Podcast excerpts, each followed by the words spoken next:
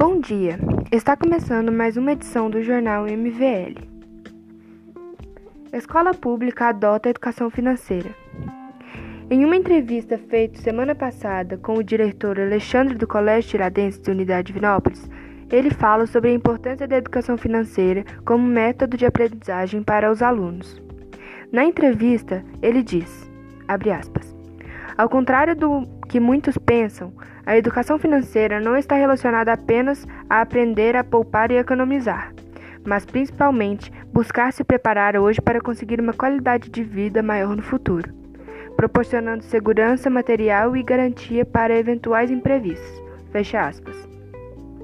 Ressaltou também a importância de adotar esse método de aprendizagem para ensinar a preparar os alunos para desafios do futuro.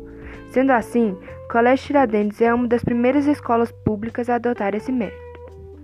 Muito obrigada.